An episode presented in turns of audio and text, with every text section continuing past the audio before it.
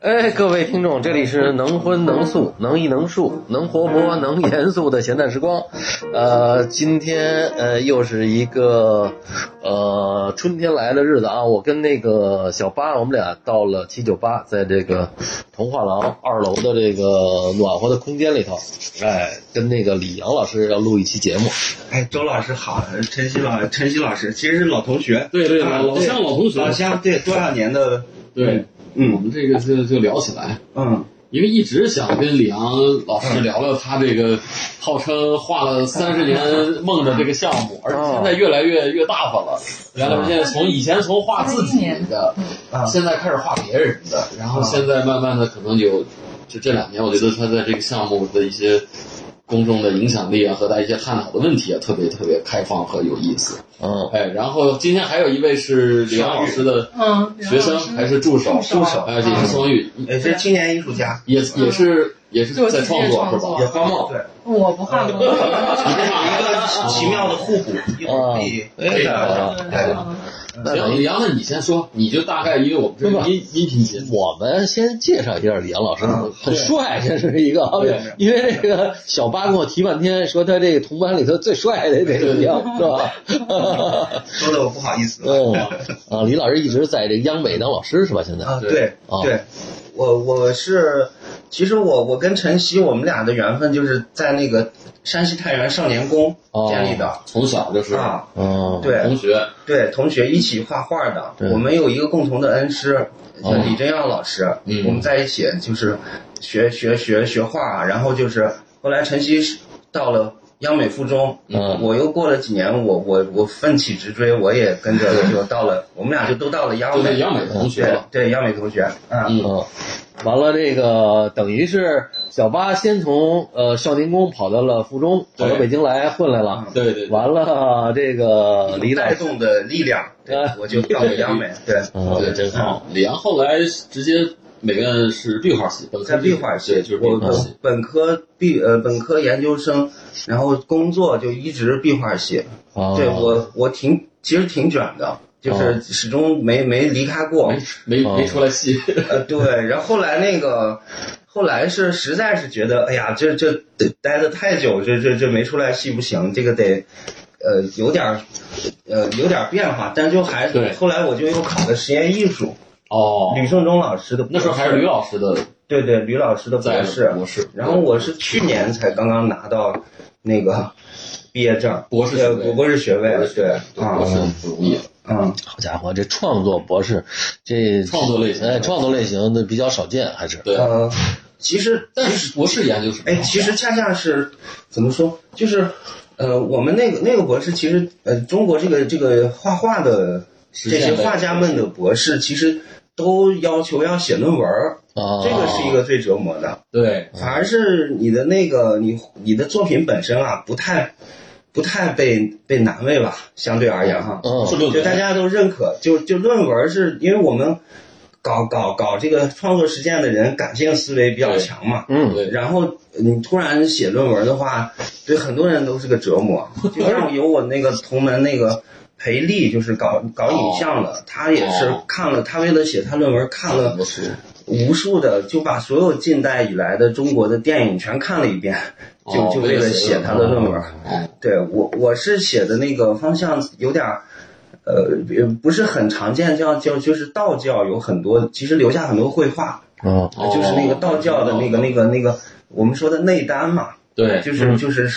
呃，那个那个那个，其实就是修仙。哦修仙其实留了非常多的那个呃图画啊，最最点最有名的是，如果你去那个白云观，白云观嗯就是经常看见有那个道长带着一群人在那儿练太极什么嘛，嗯嗯他那儿有一个石刻，嗯就是刻了一个内经图，嗯那个内经图看上去特像一个田园风光，哦有有有那个什么牛郎织女，就是男耕女织啊嗯，有小朋友在踩水车啊，有那个老子啊，就全是道教我们传统这些吉祥的哈，嗯呃，田园风光的这种世外桃源。但其实它是一个对于人的身体的一个隐喻。嗯我们就是说金木水火土，嗯，什么呃什么任督二脉的循环，嗯，它其实就是把这些东西呃比喻成了什么呃一一个一个风景。就我们人体内在的风景，叫下丹田、中间丹田、上丹田，嗯然后那个哦气血怎么循环，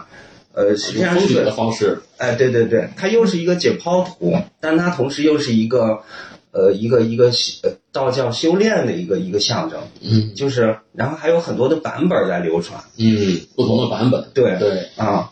因为因为吕胜忠老师他，呃，可能大家都很熟悉，就他特别，他是从那个研究民间美术的这个对大师嘛，传统对然后他，所以他特别重视田野调查，就是因为恰恰是因为学这个实验艺术，嗯，其实反而要以一个接地的东西，就是要找有有有证据的，有有历史的，有传统的。哎，反正他的研究生里面大部分的论文都特别重视这一点，哦，所以所以就就我，但我自己其实是因为有一点儿，我本来也想写一个关于梦的论文的，嗯，那吕哎老师就说了，你不能老沉浸在你的梦里，啊你得干点别 的。因为哎呀，我这七年真的是折磨这七年，但是收获很大哦。就我真的是，我这算是，我算是写了第一篇，就是正儿八经写了篇文章，就这么多年了。对，过去的我觉得研究生的都还比较随性嘛，对这个是被认真的修理了一遍。哦，就哎，这个这个过程，简单说就是这样。对，嗯哦，听听着像那读了一遍道藏似的。 没有没有，差得很远， 是吧嗯不敢不敢，就是这个特别从很中医水平应该提 升了，我能能我开点我我方整个我整个那个呃学呃就是呃读完写完之后，我才意识到自己就是那个差距。嗯其实我并其实我的重点并没有从那个他们专业的名词应该叫道医，嗯就是就是北京中医药大学人是专门研究这个的，正正经修炼的。对，呃，咱们咱们是嗯嗯，不是不是专业，不敢弄这个，就是对敬很敬畏啊。就对我是更多的是从一个图像学图，像学，嗯就是说这这幅图里面，你可以呃呃从里面引申出、探索出很多历史的这种渊源啊，哦甚至它可能跟一些西方炼金术的图像之间彼嗯此对应啊。就是我主要是我想还是从一个文化艺术的角度哦去、去分析，这样就避开了那个避免有硬伤嘛，要不人专家都对是对对，真正修炼的，咱们没没法比，所以就研究这个往艺术的方哎面。这挺有意思，因为图像学的话，它有一种比较普遍的意义对啊，比如说就是，呃，大家可能西方梦到或者说这个禅修也好，或者什么修道院，嗯，到了一个什么境界，他看见一个什么点，可能跟咱们这个有有勾有有勾连，有勾连对有勾连是吧？这个挺有意思的。其实这个里面谈到这种这种联系最典型的啊，就是那个李约瑟，嗯，他写了一个那个《中国科学技术史》，啊对对，中国科学技术那个，但是翻译特差，是吧中文那翻译特别差，嗯呃反嗯正而且特特差，啊挺啊厚的特别多的一个特别多，非常差。然后我其实写的过程中，我意外的发现，呃，里面基本上居然有一本是写内丹的。嗯那这个，那么就是在李约瑟的这个概念里面，嗯，那内丹这个事儿也也算科学嘛？反正按他的那套，那他也把这个归入科学了。对，就是西方人跟我们眼光不一样，而且他还他就是，呃，就是走访了很多的道道士、道长，嗯，然后呃，记录了非常多的这个就他们的这种言行，他是甚至自己都跑到山里亲自去修了一段时间，嗯，对他写的这个东西，对一个是这个，还有一个就是那个，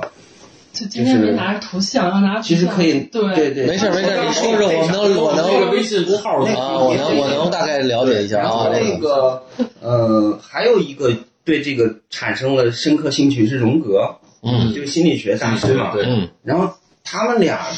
就他和李约瑟刚好是两个不同的角度。嗯就荣格研究内经图，他完全是从那个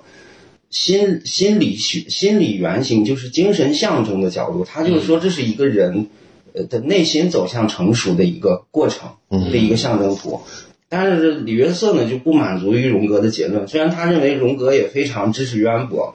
但是他就觉得这个真的跟人的生理的一些变化有关，他俩的区别在这儿。但是其实，呃，至少他们俩就证明还是有西方人是关注这个这个中国这个这个东西的。对，因为里约瑟他比较跟人与社会之间的这种关系，对对对这个来来讨论或者自然之间的关系。对，但是荣格主要是以人本身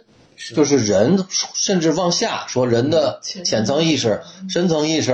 完了这些，当我们进入深层艺术以后，我们的那些对那些体验就会出现一种鲜艳的，嗯或者一种那个难以预料的那种形象、图像就会出现，而这些图像确实跟现实有距离，可能他们两个是这个角度确实不太一样。嗯嗯，嗯不过都是挺好玩的。你研究这事儿，很少人这么这么琢磨过这所以个。所这是以有创作吗？你研究完这些，你自己呃，我的创作是，我后来就是把这个图，呃，我自己临整个临摹了一遍。哦嗯但是临摹的过程中呢，我我这个接下来说的完全就是那个，嗯、脑洞大开的，没有任何科学根据。就是我先声明不，是小小八天天脑洞大开，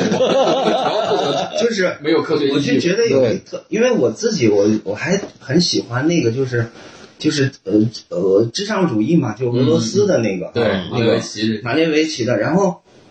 呃有一个那个塔特林的第三国际纪念塔，对我就转遭的那个，对对对对，嗯，但是我自己不知道怎么就把这两个事儿就脑洞就连起来，我就觉得那个他们有很多相似的内在结构，嗯它就是因为第三国际纪念塔也是个循环，嗯它不断的在转嘛，就嗯一年呃，然后一个月一天的三个部分在转，嗯它也三个部分，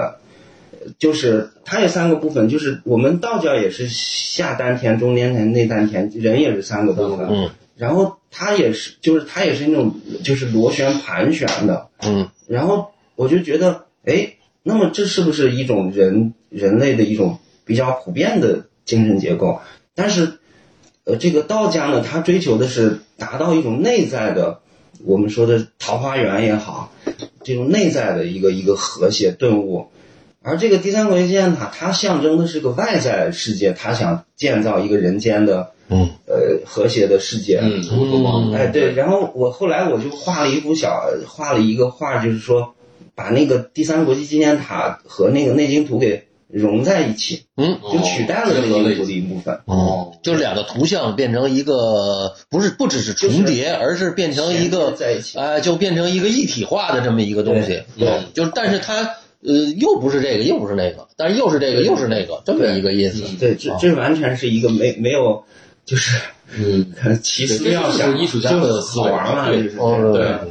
对，嗯，因为对，你嗯包看包括你看那个荣格，他就是研究那个曼陀罗嘛，嗯其实就是从上边看的那个那个，它里头就是一个螺旋的那么一个对结构，有宇宙的螺旋，其实特别普遍的那种，嗯对出现的，宇宙、星系啊等等，螺旋形状。嗯嗯，就是包括太极图，其实你给它打开了，它就是你中有我，我中有你的那么一嗯个，就是你从那这个黑的眼儿穿过去，就是到那边那个嗯白眼儿，就虫洞啊什虫么洞之类的概的念，这些基本上都是这种，或者或者是包括轮回，其实你要想明白了，嗯其实也是这么一个过程，是也是一个循环的过程，它就是在不断的循环当中，你去体验这么一个对呃人每个人的人生，甚至就是你要是按照那个上呃这知个道这个轮回那个圈儿，然后对知道，但是只有一根线，修行者就飞出去了。对对，很多因超为越轮回因为还有一个特别有意思，就是美国有一个特棒的一个这个心理学家，他是一个很理科生，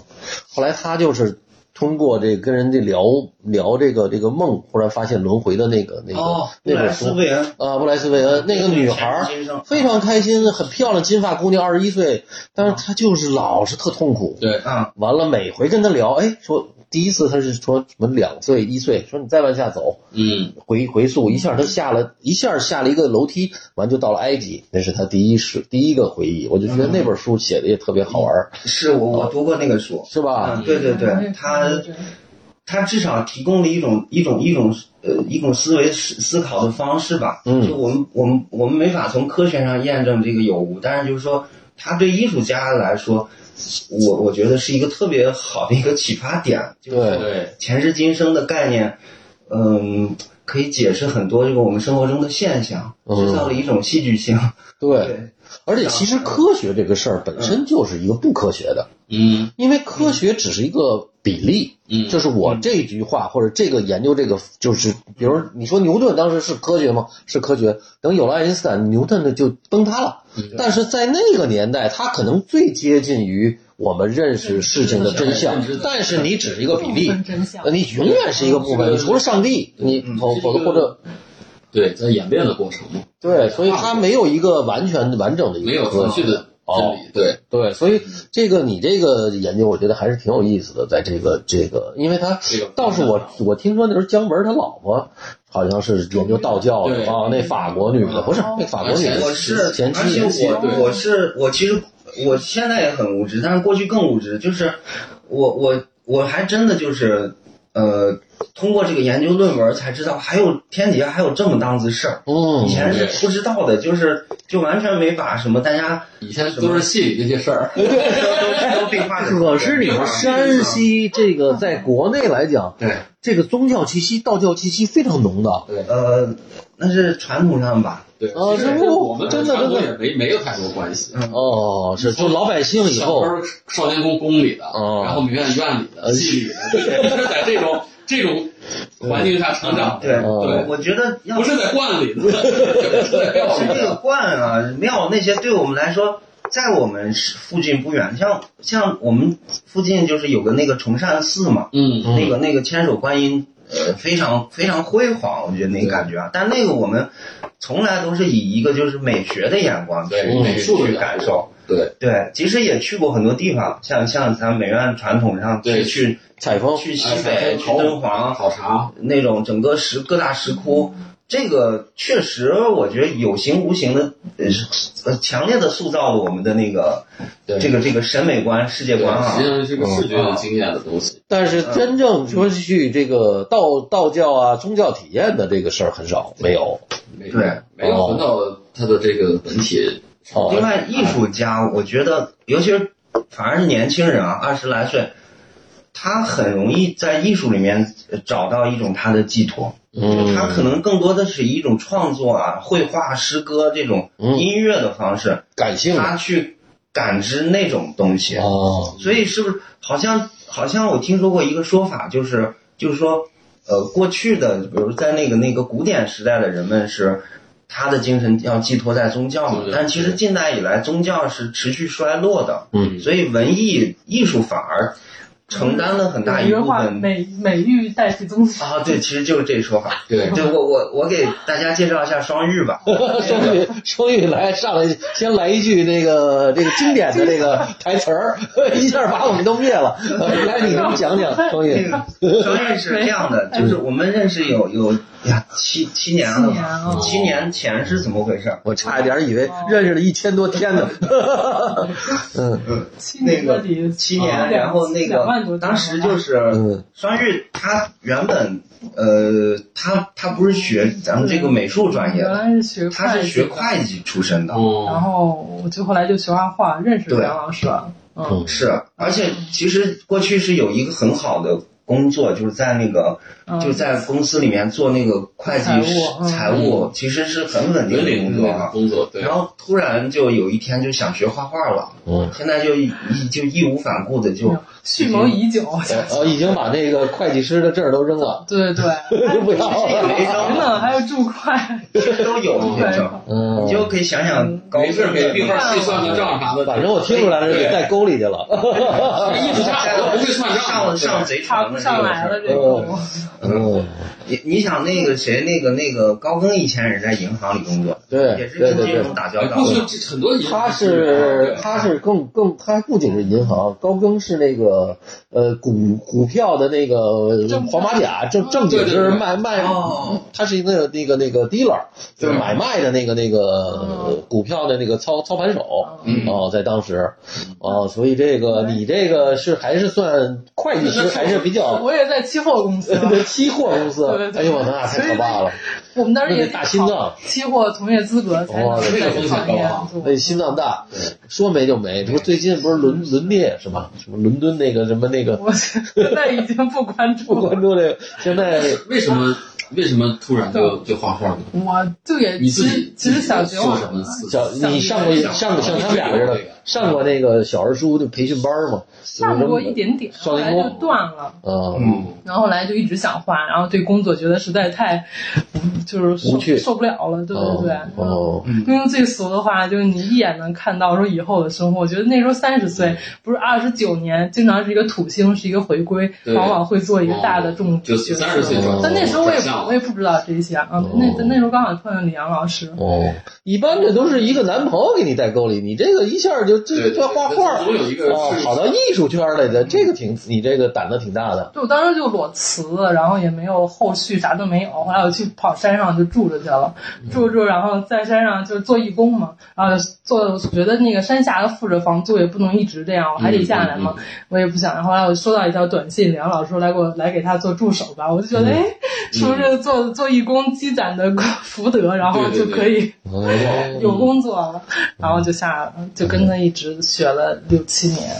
嗯，也学也创哦作，嗯他自己也创作。然后当时是呃呃七年前我我自己是这个情况，我我当时是有点缺钱，说白了就是出出发点嘛。然后嗯我想我我我就做点什么那个那个解决经济的事儿，但是后来嗯就突然也其实也跟在实验艺术跟在壁画系有关，就觉得对啊，国画系最能挣钱对的，，但是您都正这个我一会儿再解释。对，我为什么不干工程这个事对儿，我一会儿再解释。就我我当时是在想，你既然想赚钱，就干点儿有意思的事儿，然后对自己对别人也能有点儿用的事儿，就不要去重复一些那个呃无聊的事儿哈。嗯我就在想，其实我自己整个我从这个美术体系里一步一步的成长起来，有很多经验的学习，但是这个经验。对于我们学院派来说，我们花得起这个时间，可以花个十几年、二十几年学习，呃，这个时间去成长。但是对于大众很多想要学艺术的人来说，他没这个条件。对，我在想，我能不能设计一门，就是把那个学院的东西给给给压缩成一个，嗯，把精华给大家拿出来。另外就是把一些开脑洞啊，培养大家的这种创造性思维的这种方式，我就自己研究了一门小课程。嗯，叫这我知道从零基础到职业艺术家，就从对最简单的点线面、点点儿，这谁都会吧？对，然后怎么从点点儿一步一步的走到写嗯实，走到抽象，走到观念，走到当代艺术？对，我这是我当时宏大一理想啊，当然就是完成了一部分。嗯哎，刚好双玉这个时候也也来了，就是双玉就成了你的这个小试验品。可以这么说， 小实白验是时间最长的。对，然后也也比较成功吧。嗯，那个，然后然后双玉在做什么呢？就是就他、他做的事儿跟我做的事儿有点互补。嗯我是总在画梦，嗯，然后那个双玉是他很少做梦，或者他很少记得梦。对，记不有对记不住，说明啊，别记嗯双玉啊，嗯，这个心大，是是对他基本上不会，就是做梦的人啊，心细心。眼儿小，对，完 了他稍微 有就心细，心细嘛，心心细。细。还有一个呢，做梦呢，为什么就是就就就就是这个今天社会这个梦多呢？因为他社会压力大，焦虑。信息太那个而且过载，信息也对多。还有一个就是你给自己的这个设定目标比较高，你比如说这个李老师 要设定了一颗由小白一下变成当代艺术，对就就是你设定的目标特别大，就是你每一天对自己的这个脑子里的这个压力就大，完了你你再接触这个这个跟梦有关系的超现实什么这这个，所以你就自然的这个像双玉这个属于这个说明天我就跨，快一阵一阵一阵我上对山了。他这样的他这这性格，他不可能好多天天做梦的，要不然天天做梦，那这非焦虑死了。所以对梦一醒又不行，还所以得我回去上班去。我就觉得警你醒说的没错儿，对我就觉得我们其实是个特别特别互互补合，对就是说他双玉是一个很，呃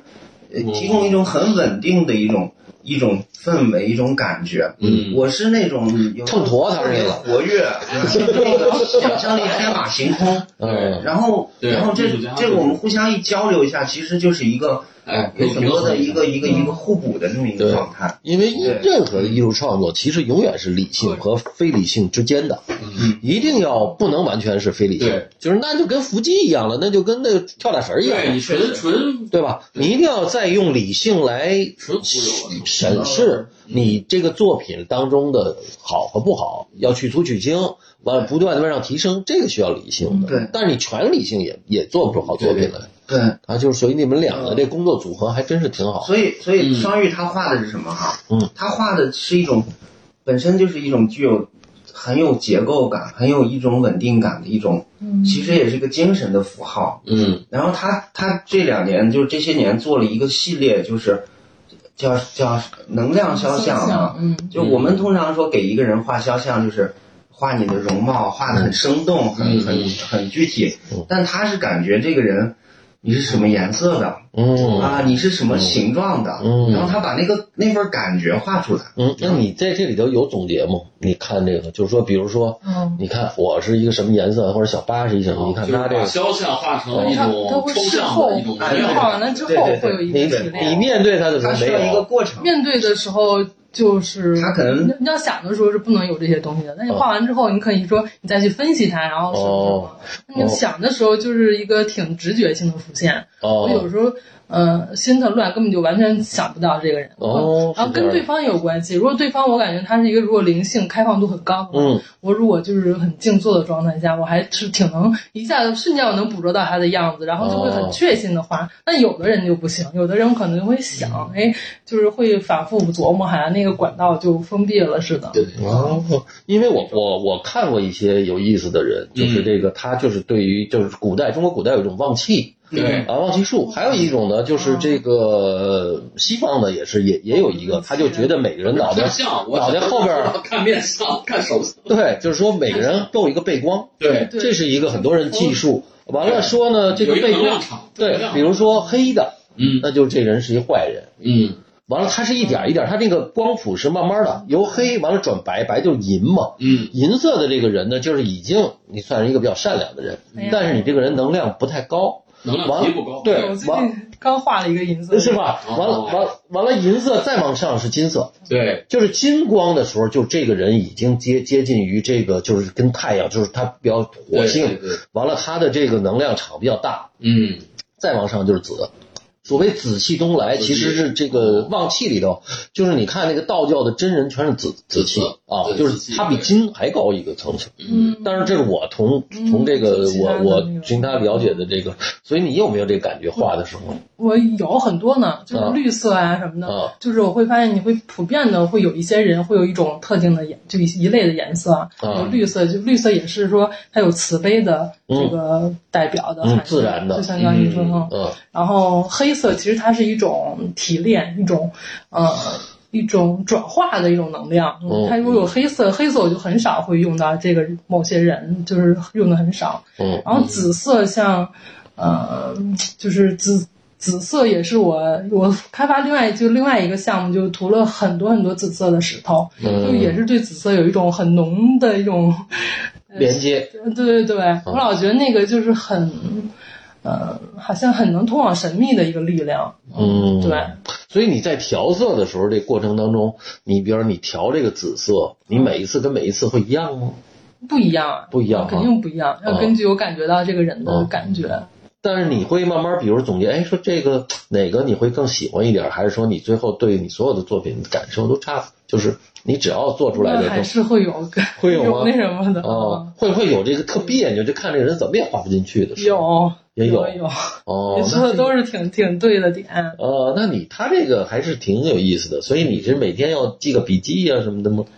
嗯，就是我如果创作的时候，肯定是要，嗯，哦，我会有，而且会有对这个人的一些文字的描述，哎，文字跟照片拍的照片，嗯对，定制在一一起组的，，嗯并不是哦，对，那这个还是挺当代的哈，它是有一个文字跟这个绘画的这个体我验看一眼，我哦，能找看一眼。是是是，嗯，那个，所哦以那个你跟李老师怎么交流呢？在这上面，你说就是你们俩会有啊，在创作对上，创作上一般都都嗯，哎呀，经常交流， 昨天还交流来着。对，比如说你们聊聊，我都从哪儿来？我特别想听听。对聊点儿经费从哪儿来？经费 哎呦我天哪，还是聊会善事，还是会计这点事儿。 还还得看 对，老还得师是爆炸的让我问题。帮帮这着这就是双日帮的这着个。带嗯，记个账什么的。哦，这旁边有有啊肖像，对，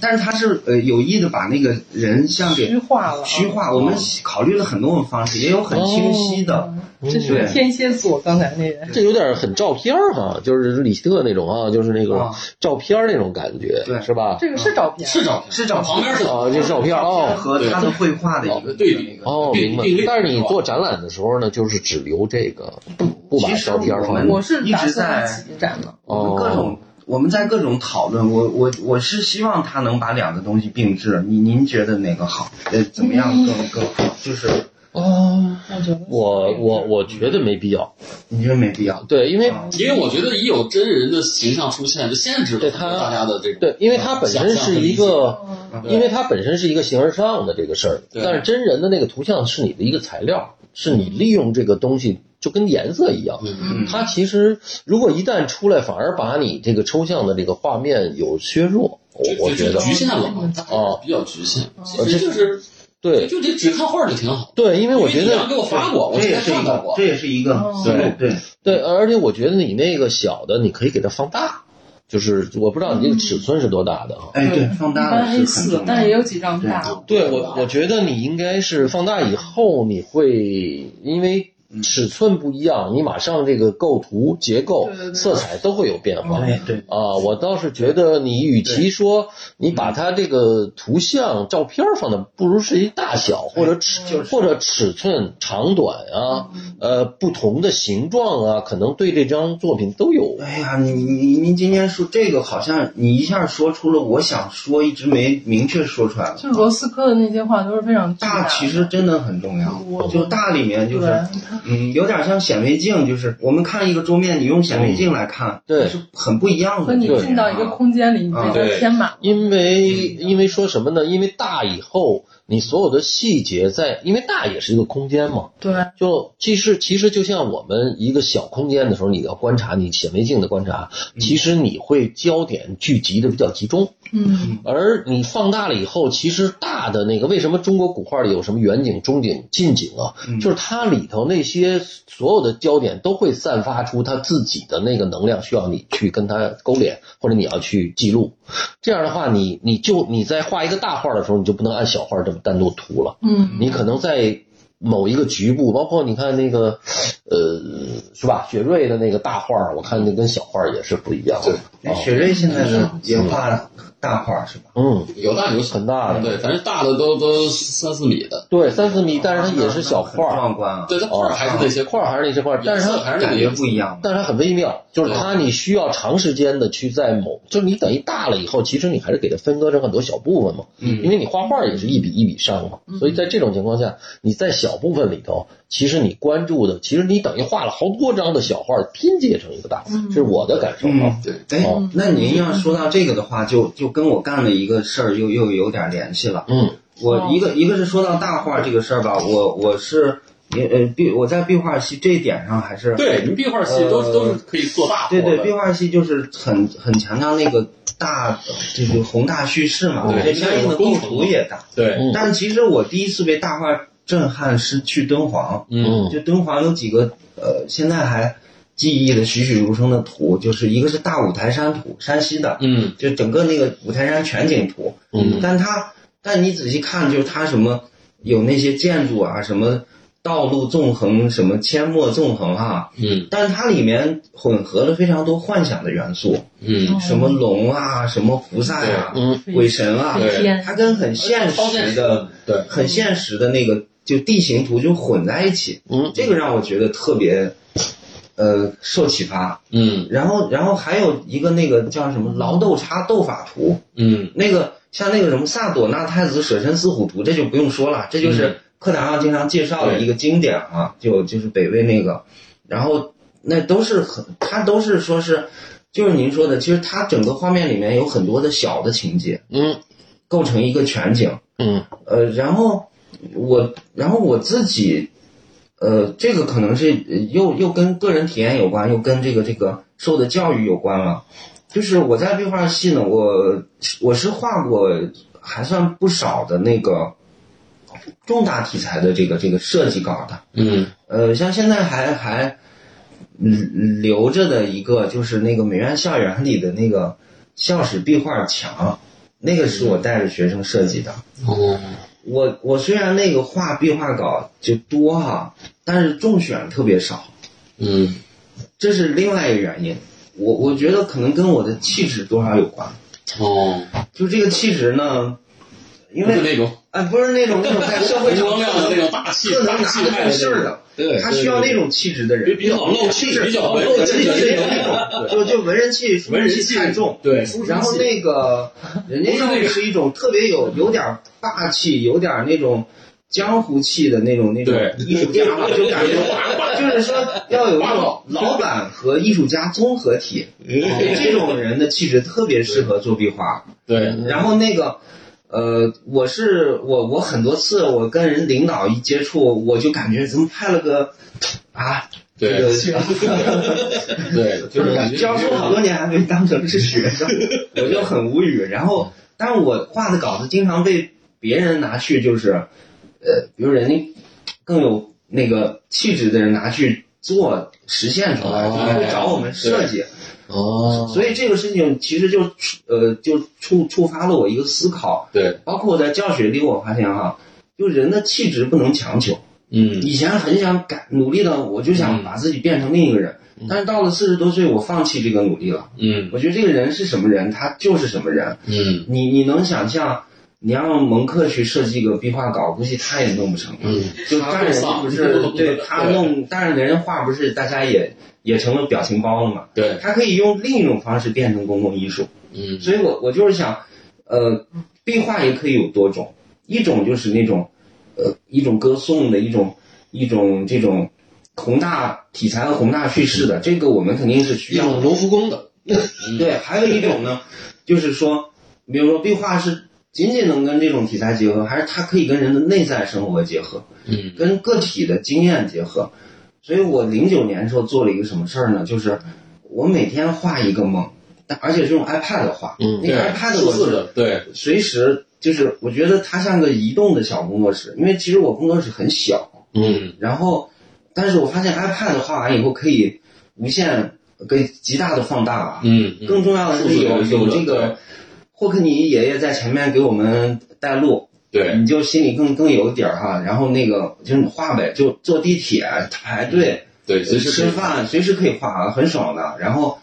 呃，然后我画着画着想，我还是想画梦，就有自己的梦，嗯收集来的大家的梦。但是我每天画的这一小块儿呢，我又把它拼到了一个大构图里，嗯最后最后的这些小小小的这些梦呢，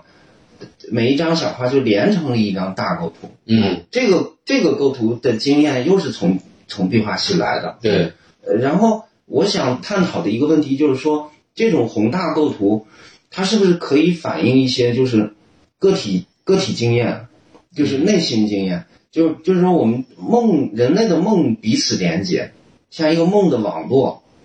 它像一个梦的场域，就是我们经常，因为我自己比较好奇的一件事儿就是。当我在梦里有了一个很神奇的、很特别的体验的时候，别人是感觉不到的。对，它不像是现在日出日落，我们都能看见，嗯我们都很都能看到开心啊。嗯当你自己怀揣着这种这份感觉，别人看不到的时候，你就很渴望寻找知音，渴望被别人看到，嗯，想印证一下，就哎，我的这份感觉你有没有呢？对对对，这个其实成了我最初画梦一个很重要的动动机。嗯然后后来就是你画久了之后，就发现自己有一点儿变成了别人的树洞，哦就是因为我总在豆瓣上发嘛，对你然后在在一席上发留底下底下的人最主要的留言留就言是说，对我也做了个什么梦，啊，因为他其实可能平时也不一定有机会说，哎因为刚好有人干这要个说事，有人要要跟大家，给你把他的那个记忆就给勾引起来了。勾勾死了，勾引，然后多了以后，我我就是哎我也是看了别别的艺术家，有一天突然说，他要那算七八年前有一个女艺术家，她就说我要画别人的梦，当时。觉得是一个挺新鲜的事儿，嗯，给我一下触动了。我说，哎，那我也想画一画。结果后来他画了一张以后就没再画了，我反而一一直直在画，嗯就是其实是一种好奇心，就是你你你又想表达自己给别人看，嗯你同时又想窥探别人的内心世界对，嗯大家彼此窥探，所以这个彼此窥探的结果呢，就是把这个组合成一张大画，就是就好像象征性的大家在彼此的梦里去旅游，嗯嗯是这么一个呃这这过程吧。嗯啊，嗯，说到这个梦这个事儿，你看嗯我那个时候也读了好多弗洛伊德的、嗯还有荣格的，基本上都读过。后来我发现呢，他有一个特别大的问题，就是，嗯，就是在弗洛伊德的那个时代，嗯是因为他宗教特别宗教特别压迫，嗯，对，所以大部分很多，你看他对他他处理的很多的案子啊，或者他当心理医生，都是那种都跟压抑有关。嗯对，他往往是，所以他归结到性，因为嗯道德太干净了，嗯所以这些人呢，把道德内化以后，他稍微有一点色的、对情欲的，对，他就给他一下就，他就自我就给他否定判断，变成我是一个嗯这这脏的，嗯对吧？恶心对的，所以他这些梦都跟这个事儿有有关很多关系。嗯，但是我们不知道，那李老师，今天我们就是你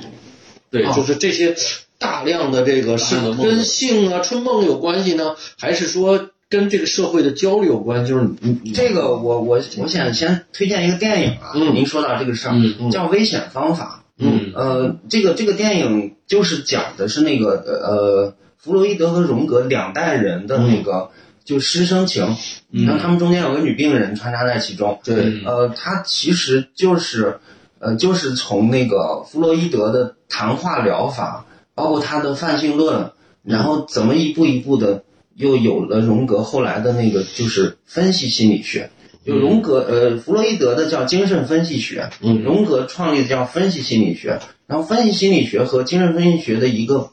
有点不同的地方就是，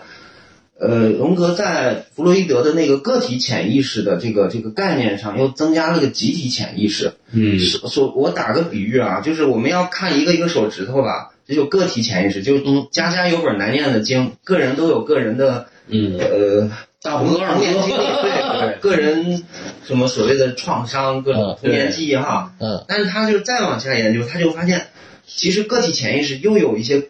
彼此相连的、嗯大家共享的符号，对呃，那个呃故事原型，嗯所以这个就是这就是集体潜意识层面。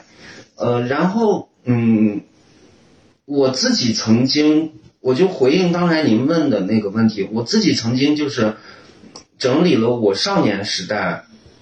记录的大概两百多个梦，嗯然后我整理的结果发现呢，它大体上从它非常明显的那个主题上啊，可以分成三大块儿。嗯第一块儿就是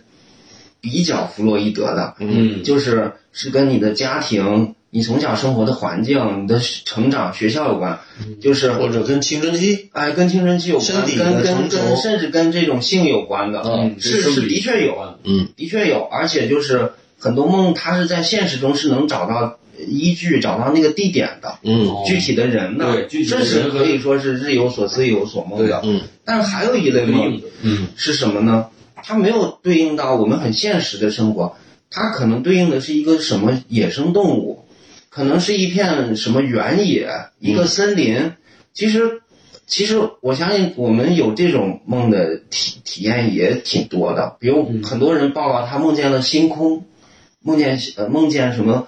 呃大山大海，嗯就这个我就觉得他好像从人世间就超脱出来，进入了一个那个。呃，就是自然界啊，这种那种那嗯种更大的一个意象当中，嗯还有一个是跟呃历史啊、战争这种嗯社会很很明显的，就是我们那个比如呃有没有就更宏大叙事的？不，它这个是偏就如果有三跟个啊历为史有关系的，中间这个就是你自己的事儿，我小时候的事儿，我的爸爸妈妈、我的家庭什么的哈。嗯对，哦最开始这边这边这个事儿就是大自然，自然哦的，就纯粹就是我们道道教里面啊，这个放归山野，嗯，没有什么现实的羁绊。对还有一类没有人类社会，对对对对，还有一类就是自那然个社会，偏特别偏社会里的这些嗯呃是是非非纷纷扰扰，这个什么打仗啦，什么哦呃，就是其实说白了就是社会国家历史、政治，其实都在我们的梦里是有所反映的。嗯我个人是有这个感觉啊，但是说说实在的，因为咱们是艺术家嘛，嗯我就想有时候，哎呀，就恨自己要，哎，你看不是搞那个学术的哈、就你要要搞学术，你可以写个论文，嗯。哦哎，讲讲这个事儿挺有意思。但是你在创作的时候会把这三类混在一起吗？我比是如说，做了一个那个思维导图，嗯嗯，回头给你们看，我就是对把我这看到三了类给分开了，分开了。对呃，每一个就是作品也是这一件作品，比如还我我那其实个就是好多小小画儿哈，啊，就全是，但后来就是用思维导图把它按按照这个给给给哦给给分开，分开就是分开以后嗯呢，你会觉得是不是就这一类出现了一张混合的一张大图？我啊我们还祝贺这个李老师，你那个在 NFT 这个啊拍卖的成为成那个成交的记录，那一张里头是是一个那个什么是我前面说的对那个，就零九年做的，就是三百六十六天，那哦正好闰年嘛，就是嗯把把大家的我自己大家梦给集合在一起，按着日期，对。呃，不这个里头的联系是是嗯一个时间那性个的没有联系，那个就是随机的啊随机的但是我说的这个呃分类图，就是这个后来的创作分类图是啊是更早的，其实它是它是有有有那个主题的分类的。哦然后从那个以后，我就是按照嗯日期，我就开始以前是没有日期的，后来就开始有日期的。嗯我哪天做了什么，就像日记一样，一一点儿一点儿记录下来。嗯就刚刚您提到的那种方式，老师也有这样的创作，就是按一个主题构成了一个大幅的，就嗯是关于山的那幅，嗯啊，那个嗯，那是各个时同一期。个主题的组成一哦个，嗯呃其实对，其实这对这个里面就是涉及到一个怎么嗯人人人怎么记录自己的经验的问题。嗯我就发现有几个，一个就是记录时间线，就是对这按个嗯哎时间来啊，记录就像日记是一样的。对，还有一个就是记得多了以后，会发现某一类的特定主题会呃比较呃就是不不止一次的出现，嗯比如说关于动物，比如说关于什么学校、嗯等等啊，就它会反复出现。还有一类就是说，你你去你去看别人，就是你以你自己经验看别人，别人做了什么梦，也可以用这种方式去出现。嗯我我有一个我最感动的一个，也是网上的一个帖子，嗯就是有人就问说你，呃，你你你你出生之前，你的父母做过什么特别的梦没有？嗯然后那个、嗯这个题目有意思啊，那个我举个例子啊，就是说他他妈妈就跟他讲了，说那个，呃，梦见到天上去了，天神就开了个商店，好好多啊花，嗯说你可以选一盆带回去。嗯然后这个妈妈心里很善良，她没有挑那个长得最旺盛，她说这盆长得不太好，但我很心疼它，哇塞，我就要这太个。善良了。完了就带回去，她女儿就出生了。哦，哎，你看我们家闺女出生就有一个梦，也哎，是梦你可以这说家伙啊，就特别有意思。嗯完了呢，是我舅，哦，我舅呢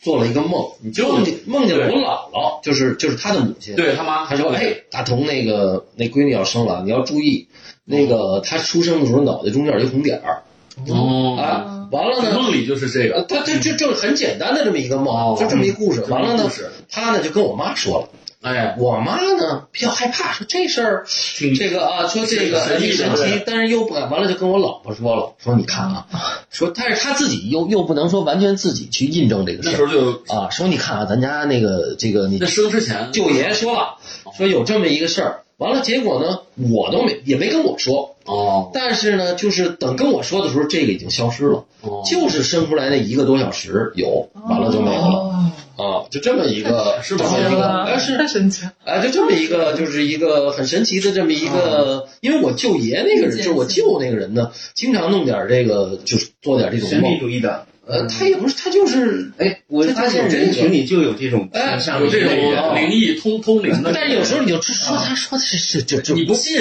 完全不靠谱，所以对所以啊他要你是不信他要他他是艺术家嘛，他不是艺术他家，是艺术家 就会有很多的这个灵感哈，对是吧？ 对，所以你看，嗯你叔叔里老写说谁谁谁生一个什么什么，有一个什么什么哎托梦哎，啊，说梦什么什么天象的，对，或者那个谁哪吒生的时候，他妈怎么怎么来个那个那太乙真人来了，对等等对啊佛陀降生也是有有梦哎圣有像投胎嘛，对对，所以这是其实就都是是有一个预兆人先类兆普遍经验。对，嗯对，您您说的这个我也说个对应的，啊就就我我妈妈跟我讲的，就她生我之前，她梦见一条大蛇，大白蛇就整个缠着她，嗯但是这个白蛇呢没有攻击性，对用一个用一个很一双很温柔的眼睛看着嗯他，你知道这个怎么解释所以我属龙，啊？你不是嗯不只是属龙，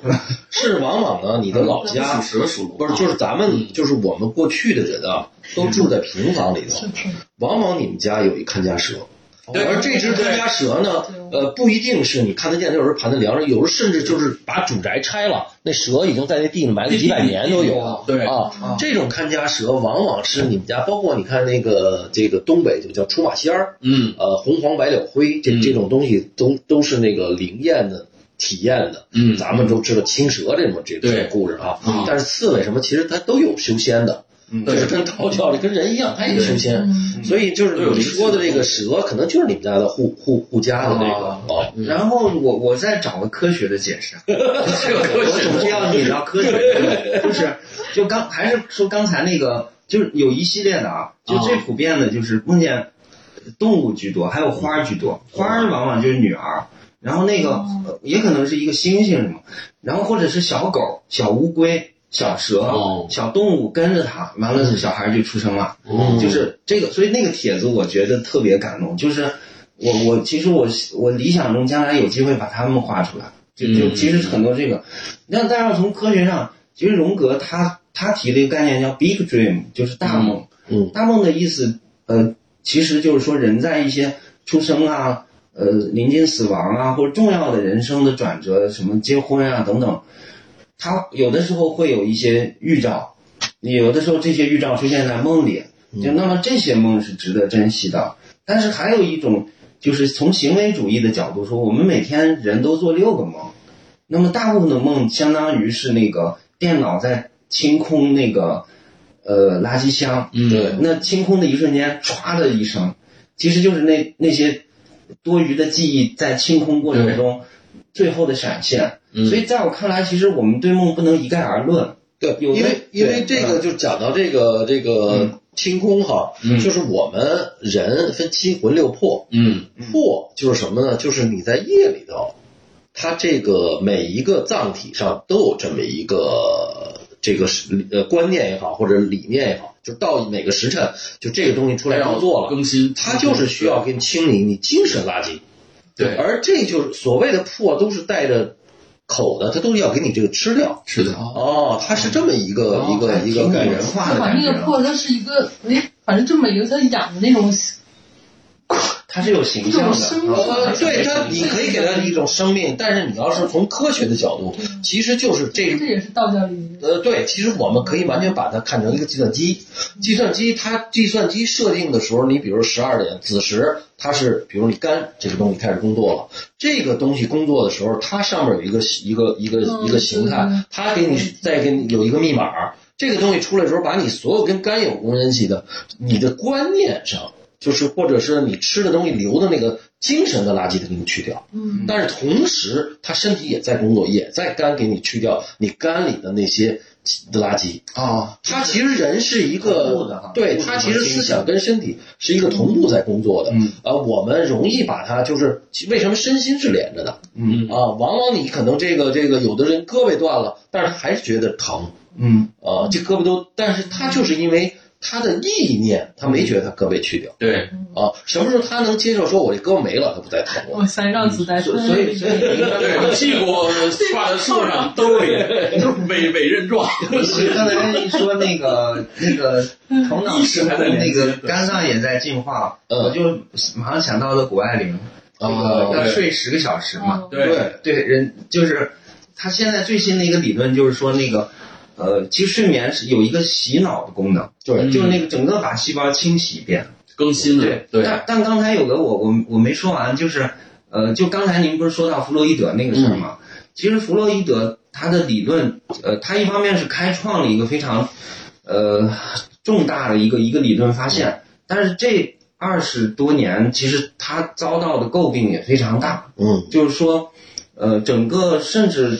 好像在那个国际的那个那个心理学的那个心理学家手册里面，都把弗洛伊德的那很多东西都删除了。嗯就因为因为他的东西是没有办法用科学去印证的，嗯它更像是一种哲学的思辨，对，然后以至于就是这个梦科学。因为弗洛伊德的这个理论的衰败，梦科学整个都一度衰败。嗯但是后来又发生了什么事情，又重新兴起了呢？一个就是那个 REM 睡眠的发现，嗯叫快速眼动期，可能可能大家都比较熟悉。我我稍微简单介绍一下，嗯就是说，嗯，这个科学家发现那个人在睡着，他其实是研究他儿子最早，他观察他整晚观察他儿子，就是，嗯，他睡睡着以后，大概是四十分钟之后，那眼睛就好像在看东西似的，他是睡着的，然后就来回上下看，对，很活跃，然后过一会儿就又沉寂下去了，再再再就是再安静一段儿，这就是那个非 REM 睡眠，就是然后再到那个 REM 叫快速眼动期。那是不是这个快速眼动期是就是他睡得很沉吗？这个对这个，就是只要深度只睡眠要吗，只要是正常人睡着都有。嗯然后那个一个晚上要经历大概四到六次，就是说就就是说你这个人睡的要睡够了哈，嗯，要有四到六次的这个哦，动静循环。动力循环，嗯然后如果这个人在正在快速眼动的时候，你把他叫醒，他大概率能报告一个生动的梦境。嗯那么如果是那个平静期呢，它也有梦，但是就非常的淡，非常的浅，嗯或接近于没有。然后因为我我堂弟是那个睡眠学的专家，哦，然后他正好哎我说哎有意思，他就研究这个的，他问是个怎么研究法，因为现在失眠人很多，对，然后好多企业家呀、领导干部就是压力大、失眠，就都找他做这个哈。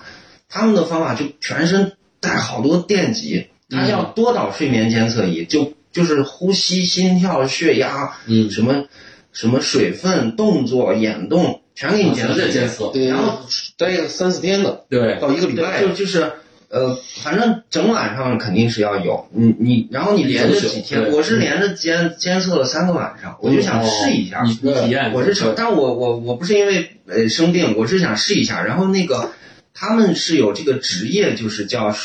呃，就是就是这个睡眠师哈。嗯他最后你醒来以后，他那个机器一晚上给你出一个特别长的一个波状图，就好几条。嗯他们的呃职那个工作就是要判读，就从对这个里面能看出你你睡眠正常不正常，然后再给你对症下药的去解决问题。嗯然后那个机器可以自动压缩这个长条的图，变成一个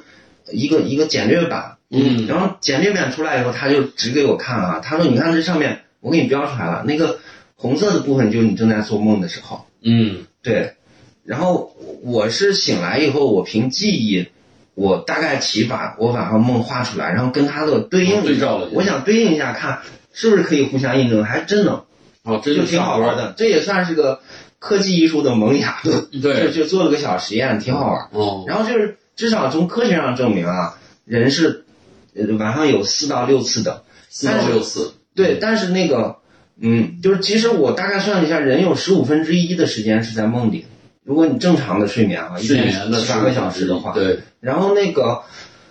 但是大部分的梦是记不住的，嗯也不需要去记的，嗯就是只有那个，只有说是刚才我们讲那个 big dream 的时候，嗯嗯他特别值得那个什么的时候，可能会有一些神秘的未解的东西，所以我觉得这两个事情区别对待。嗯，还有一个就是你临醒之前的那个梦，对对会对清会更清楚。他就是说都是自己吓醒了这是我的惊醒了，人醒的周期不一样，为啥有人就说我从来不做梦，我梦上，因为他醒的那个周期哈，他就是在那个非眼动期，黑眼平台期哎对，不是在动然荡后期，有的人就是就是他就刚刚好就醒在那个。那为啥会那样醒？这个才在那是时间这个才是令人好奇的事儿嗯，科学没有给一个解释。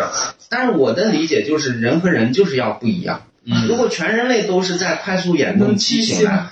那就太戏精了。对，就全所有的人都在那个演，都在编剧麻木，那就特别那个哈。但要所有的人都在那个平静期醒来，那世界就太安静了嗯。我觉得就是这就是一个上帝的设计，就是给你设嗯把人设计的千差万别。嗯，对，还有一个除了人的，就嗯不同的人不同的，嗯其实每一个人在不同的阶段也会有不同的。你比如说，对嗯我的感觉就是你在青春期，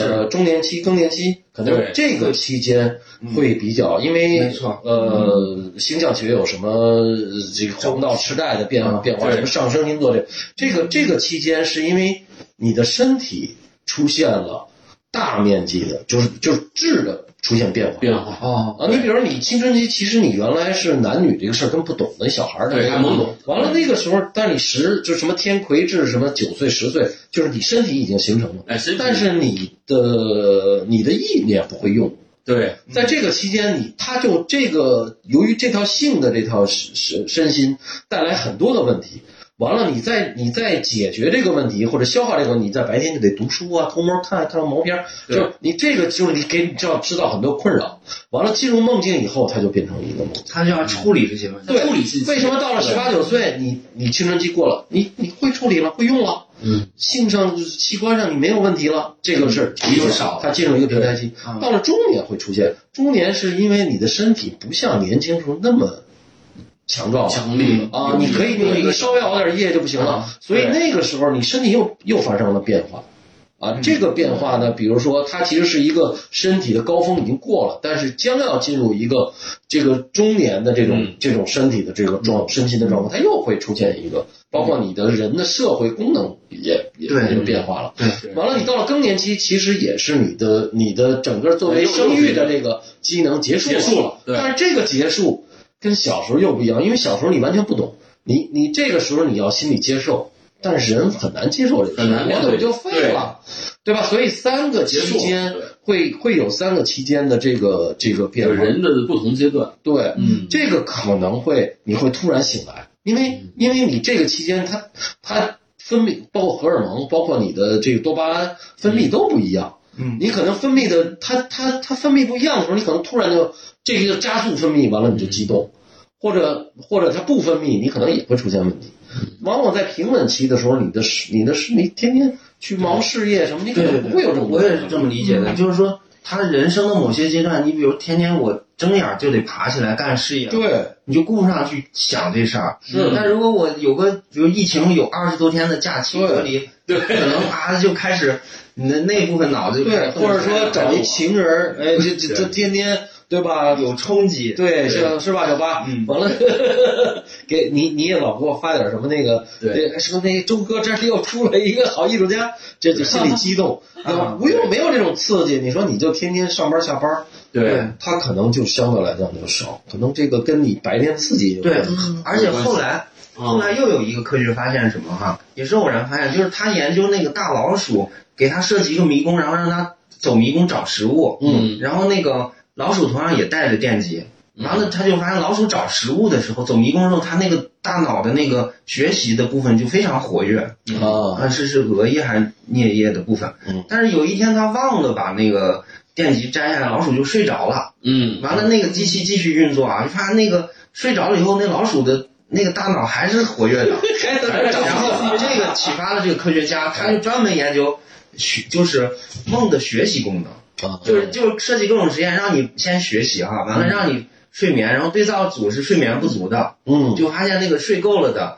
那那对学习成绩就好一点。对，睡嗯够了的和睡不够的，对，所以现在就是说，其实这个整个这个嗯梦梦研究更更多的是跟那个科学，就是意识研究、脑科学研究开始合流了，嗯它好像走那个趋势了。嗯哎，那你在画这个时候，对这这个嗯这个在绘画这个，就是因为我觉得中国现在呃当代哈，嗯就就就中国当代艺术当代现代艺艺术术对，有一很大的一个缺憾，就是我们的超现实主义特别哎少，弱，就是我们这个民族可能对于这个超乎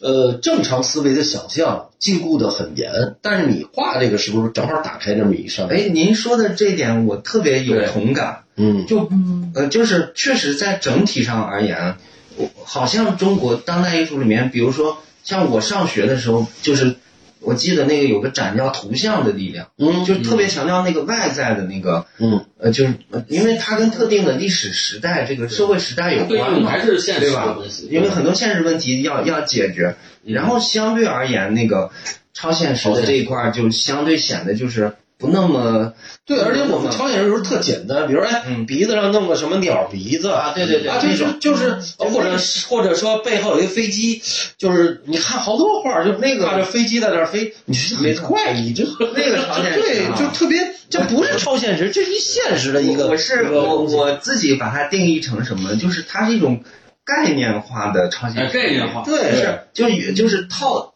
就是形套式主义的超套现路实。，嗯，然后模板，对然后那个这种形式其实来自于马格里特和达利对，的最早的，就是他们定下了一个基调，就是说你只要超现实就是怪怪的组合，因为超现实就是讲超现实主义讲说不能想象一匹马在西红柿上飞奔的人是白痴嘛，嗯他就是要搞这个奇异组合，嗯最后大家就就是好像形成一种刻板印象。好像我要我我只要画了这个，我就可以给它起个名字是梦，或者是反过来，我要画梦一定要用怪异的方式画。嗯，其实我恰恰是想要证明一个事情，就是我们画梦不一定是非得用那种方式，嗯，而且其实很多，呃，其实画家里面受梦境启发画画的人非常多的，嗯是很普遍的一个现象。嗯然后呃，包括什么表现主义，甚至抽象主义，人家可能都是从梦里面嗯得到一种启发。但是我我在壁画系其实是刚巧，挺巧的是，算是壁画系算是一个比较聚集那个超现实主义风格的一对个对专业，比较是适吧合？对你看曹黎老师啊，嗯那个唐辉老唐师辉啊，很多对老师啊，这个都有这种倾向。嗯，哎，正好就是我我这个这个跟他们也比较合对拍，对嗯对是有这样。然后哎，其实我今天来看那个楼下的那个展览，哎，展览现在的也也有，就对是刘松有的这个展览，对那个，我记得我他就是他也是他也也他也是壁壁画画系，也是壁画系壁，画系可能有你们这个风格，都是都是这个风然格。后我喜嗯我们上学的时候，当时出过一本书，现在那个杂志好像都停刊，叫《画廊杂志》，叫《中国想象》，嗯，就是是当时是把启梦光，就最呃就是最典型的一批中国就是这走这个路线走的这个人路子的，全给凝聚在一起了。那个时候对对这个少年时代的小孩儿是很兴奋的，对看见那种书。但是我个人一个观察是什么哈，就这种超现实，它又容易和今天的另一个潮流结合，就是插画风。嗯就是我说这个插画不是那个，还不是那种二次元意义上的插画，你嗯你应该知道我说的我那知个道，像那个美呃，像马克雷登啊等等，像什么那个詹姆斯 Jane。嗯，那个那个我是知吧道？那对那是一种，就嗯那个其实那那一类人，他在那个 ins 上面的那个火的程度，对大远远大过像徐冰老师、蔡国阳老师。对我们觉得大咖那个人特物别哈，好，对可能一万、两万、两几万的关注量，他们几十万那种关注量对，就是他又变成那样一种倾向了。然后对，特别容易走那个，然后，但是现在还有一种，我我我感觉倾向就是它超现实的这种语言或者神秘主义的这种绘画语言，它又跟呃影像装置有很多结合。嗯呃，一个典型的是马修巴尼，嗯其实马修巴尼的那个录像里面是有大量的这种魔幻现实主义的这个这个成分哈、嗯对，呃，呃，呃，就是说画画的人有可能，有的人可能会选择跟插画的方式结合，然后他想要做跟梦有关主题的，他可能选择做个录像，来做个影像，对他对可能不一定一定画，我我是这么理解这个事儿。明白，他就是、啊就是方法更多了。实际上但是呢，对我就觉得为什么中国超现实不好？就是我我看啊，嗯嗯那中国超现实它很多东西，第一个是刚才呃李老师讲的这个套路嗯啊，对吧？因为这我对，们它有后面好多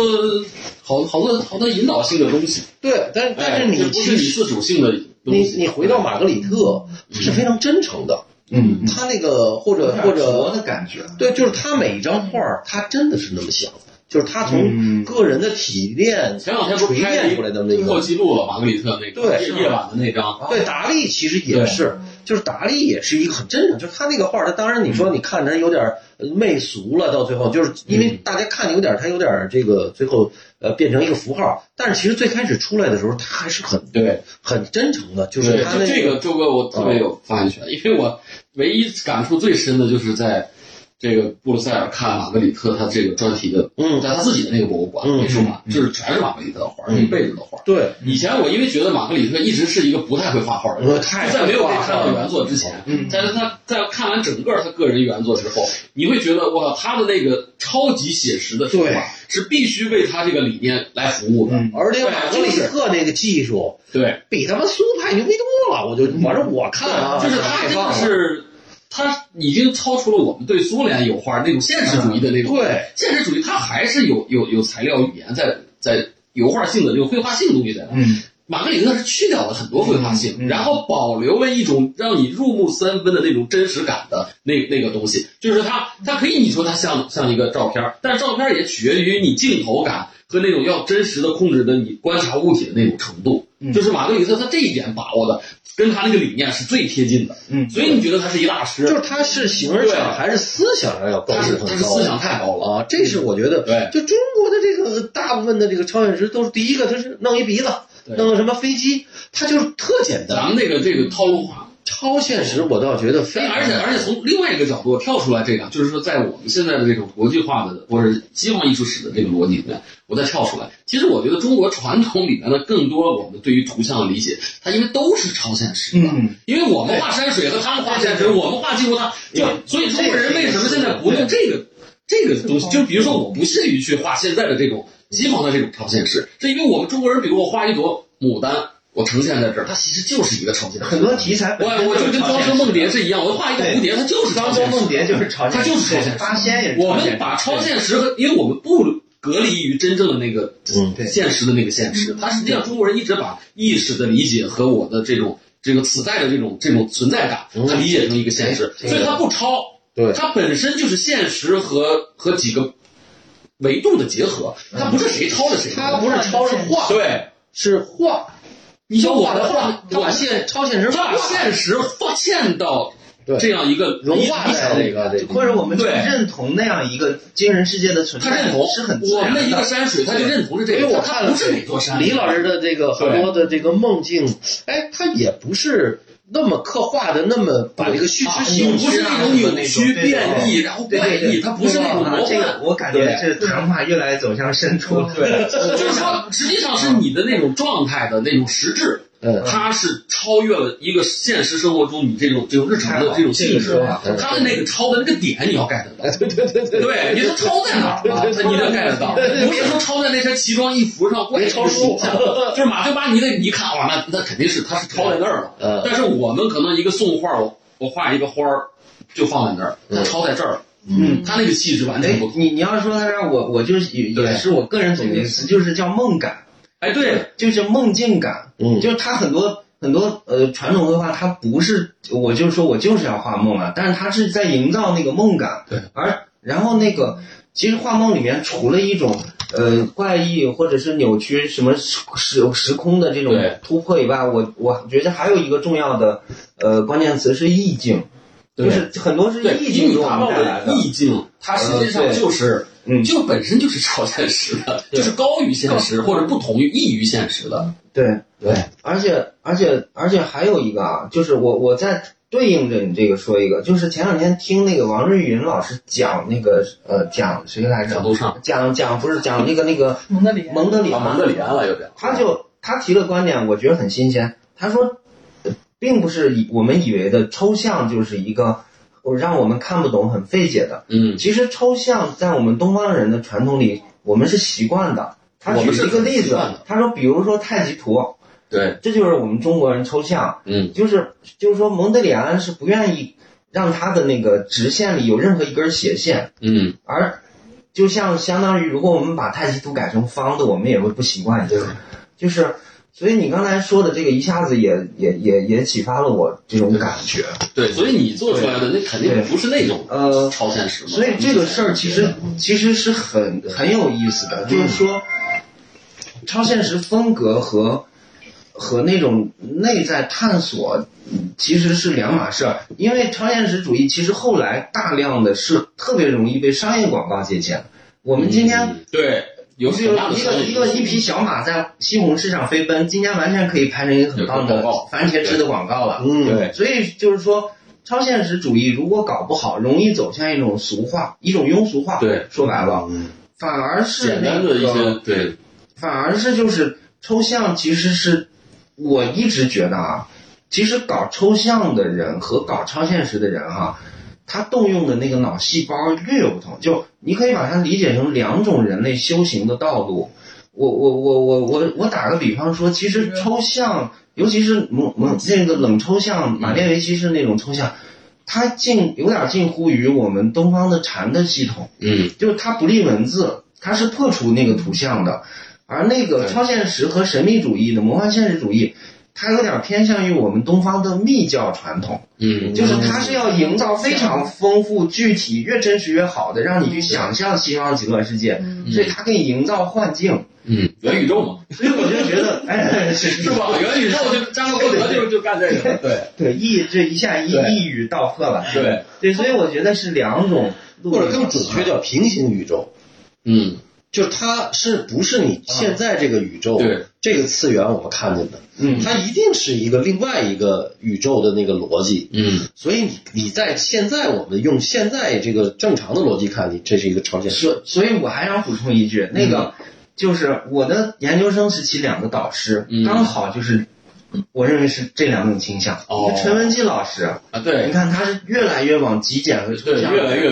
无嘛，完了。曹丽老师是什么？嗯，保持童真的那种形状是多变的，然后各种丰富奇的奇幻的乐园的。哎，刚刚两个老师对我都常有影响。嗯我我你我有其实你有缺的我整合了很多年，我折腾了好多年。 对你在这个，你还是戏里把你折腾的我 但这个招折 腾，绝对这就是学院的哎，实际上精英教育，对对是吧？他就得这么折腾对对对你，你才能有所，你你得得把两个老师都消化掉。对，我还在消化 中，你然后。那个你怎么消化李老师的？我们俩现在这组合就类似，还有一个我还推荐一个电影，也是讲这个事儿的，就叫《马列维奇与夏加尔然后有这电影》，是吧？有这电影就是我觉得这两个人就特别像我两个导师，哦但他们的风格啊，哎，两种极端是吧？？你要看那个电影，其实是我们，因为我们过去受这种现实主义美术教育，我们笼统的把这些东西都归入到西方什么现代哎看对法，对我们不细分的，总觉得什么超现实、抽象、表现主义都差不多。对，都放在其实要是你要深入的进去，它是它完全像科学家一样探索的，不是不同的领域，不同的课题问题是？吧？嗯嗯，所以你看夏加尔大量的在商业广告里面会用到他这样的一种方式，对，所以反而这样是的原理嗯抽尤其象不用把这个维奇的更当广告高的，对吧？你搞抽不清象啊，吓人到的的。嘛。那但是个马列维奇他反而好多那个但我看商那业个的纳粹的形象，很多都是马列维奇的感觉。不，但是但是我觉得好多对你看那个极简啊，对，他商业也借鉴了好多，包括所以，所以这就是说，商业人家学聪明了嘛，嗯商业也在进化嘛。商业也在自我他提升他意识到，哎，大家开始有了，嗯就是那个那个蒙代尔不是说我画的画是给一百年以后的人看的，嗯，大家渐渐确实的对包括宜家的家具，突然意识到了，哦，原来那个抽象是好看的，这是一个对逐渐接受的过程。对，而且实际上很多人并不像他宣称的看不懂抽象派，他逛宜家他看不懂吗？他选苹果手机看不懂吗？对他看得懂。这种极简的美学嘛。对，所以我觉得这个这些后来莫兰迪色都成了流行色。对对对对对，对，我现在就想看下一个破圈的是谁， 对就是呃我估计什么草间弥生啊、马阿布拉莫维奇他，们都已经第一个破圈的是弗里达卡洛，对吧？因为那个电影。啊你说的连梅，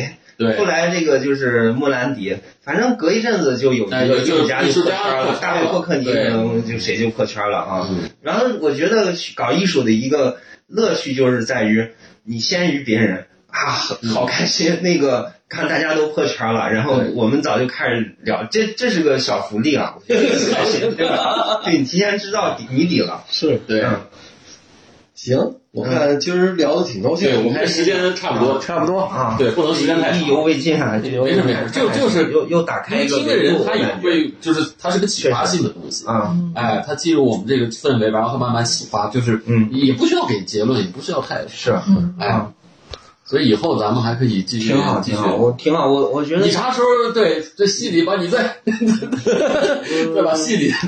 哎再找一些戏里的老师啊，对， OK，那跟大家伙儿说再见，好。谢谢大家。谢谢朋友们，大家再见，哎，谢谢两位老师，嗯。